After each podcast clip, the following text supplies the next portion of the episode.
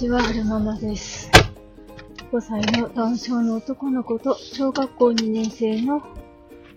女の子を育てています。今日は2022年12月15日。うわ、ちょっと前から出てきた。出なかった。さいさい。秋田弁で、しまったっていう時は、さいって言うんですよ。やってしまったみたいな時は、さいさいって言うんです。よいしょ。今、えー、スーパーでお弁当を買って、これから、職場に向かうところです。仕事中抜けして、診療なんかに、うわー行ってきたところなんですよね。えー、さっきもね、収録撮ったんですけど、なんでか消えてしまっていて、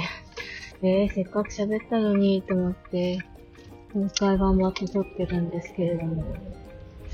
ちゃんと撮れてるといいなぁ。えー、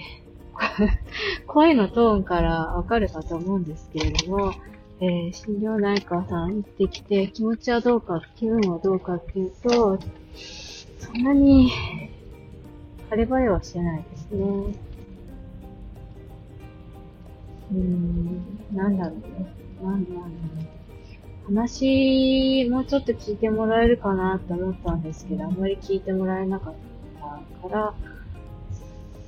寂しいのかな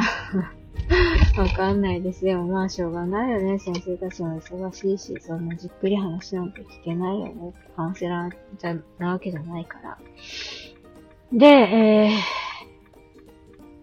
ー、結果としてはどうだったかっていうと、まあ、うんと、お茶を飲みました。えっ、と、春ママさんの場合は少しちょっと心配しすぎかな。神経質的なところがあるのかなっっていうお話があったのと、うーん、まず、なんていうのかな、そういう過呼吸がね、起きてしまった時に、豚腹を飲めば収まるっていうのが分かってるんであれば、それでいいじゃないっていう、そういうお話でした。あの、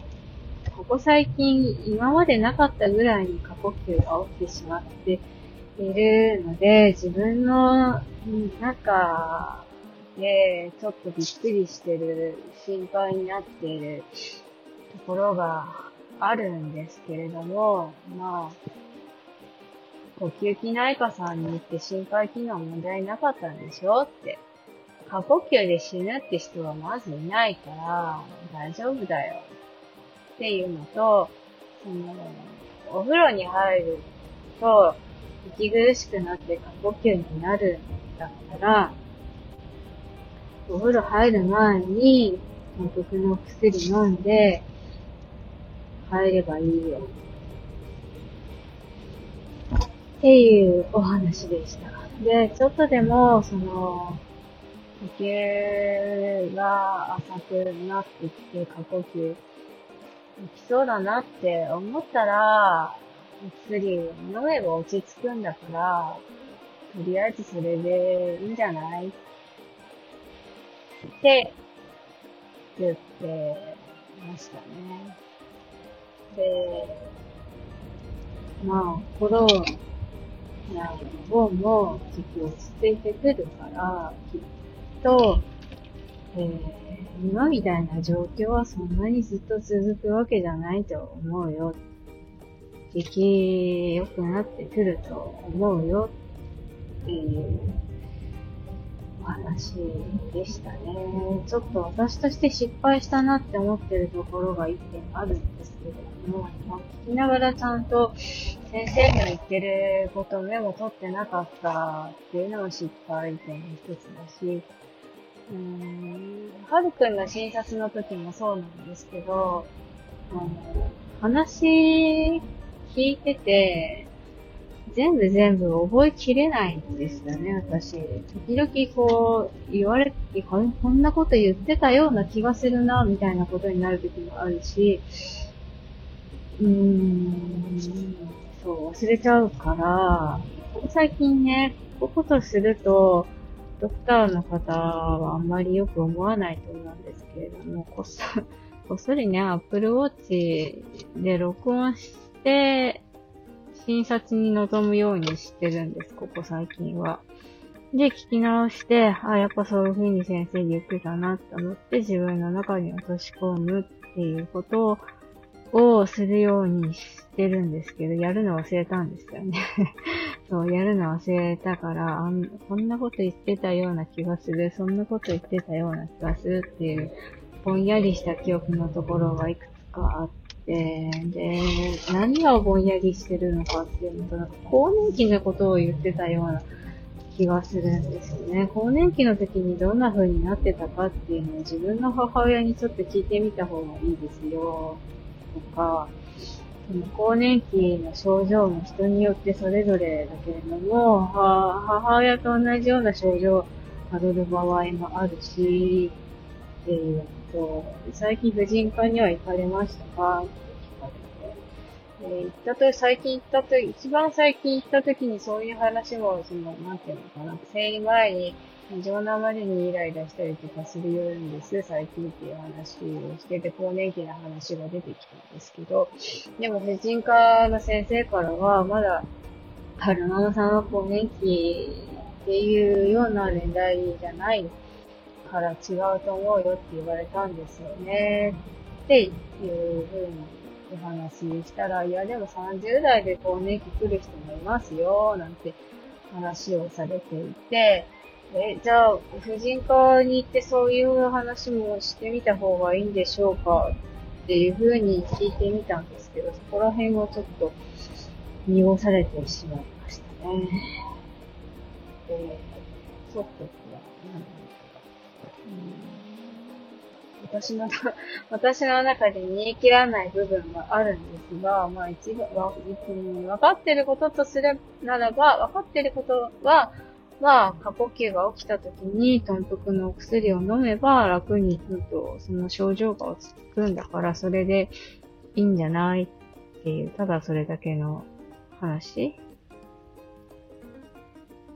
うん、そう、それだけの話。だから、あの、なんだろう。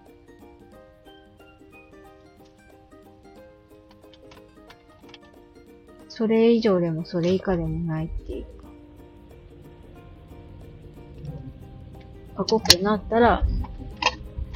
お薬飲めば落ち着くんだから、それでいいんじゃないっていうお話でしたね。1時過ぎちゃった。うー寂しいね。一人でランチだ。なんかね、あの、お昼の時間、うちの研究室12時から1時ぐらいなんですけど、なんかこう、まあ、お昼はね、1時間取っていいと思うんですけども、中抜けしてきてるからそうも言ってられないっていうのもあるし、なんかね、1時過ぎてお昼一人で食べるってなると、急いで食べなきゃいけない感じがしてしまって、うん、そこがね、ちょっと嫌なんですけれども、まあ、仕方がないのでね。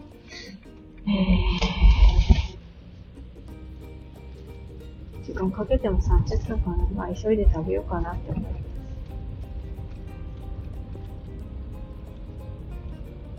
ななんかさっきもお話ししたんですけど、まあお薬でね、解決するから別にいいんですけれど、多分私が今今一番欲してるのは話を聞いてくれる人なんだろうなって思いますね。なんか、まあいろいろね、いろんな期間あるんですよ。話聞いてくださる期間。でもなんか、話をして、なんか嫌そうな顔をされたりする時もあるし、わこの人めんどくさいと思って聞いてるんだろうなっていうふうに思ってしまう時も多々多々あって、そういう不安をね、抱えながらお話しするっていうのは結構ストレスじゃないですか。うちの夫も話聞いてて、はめんどくさいって思ってるんだろうなと思って聞いてる。なんか、そういう表現する時よくあるし。だったら、誰にも言わないで黙った顔する時もあったりなんかして。ねえ、人ってめんどくさいですよね。ほんと自分でめんどくさいなって思うと、ほんとめんどくさいよね。うん、自分だって人の話聞いてめんどくさいなって思う時あるくせにさ、自分が話してめんどくさいなって思われたら悲しいななんて思うなんてほんとめんどくさいですよね。まあ、これも、えー、感情の記録の一つなので、お付き合いいただけたら嬉しいなって思います。本当に最後まで聞いてくださった方はありがとうございました。それではまた。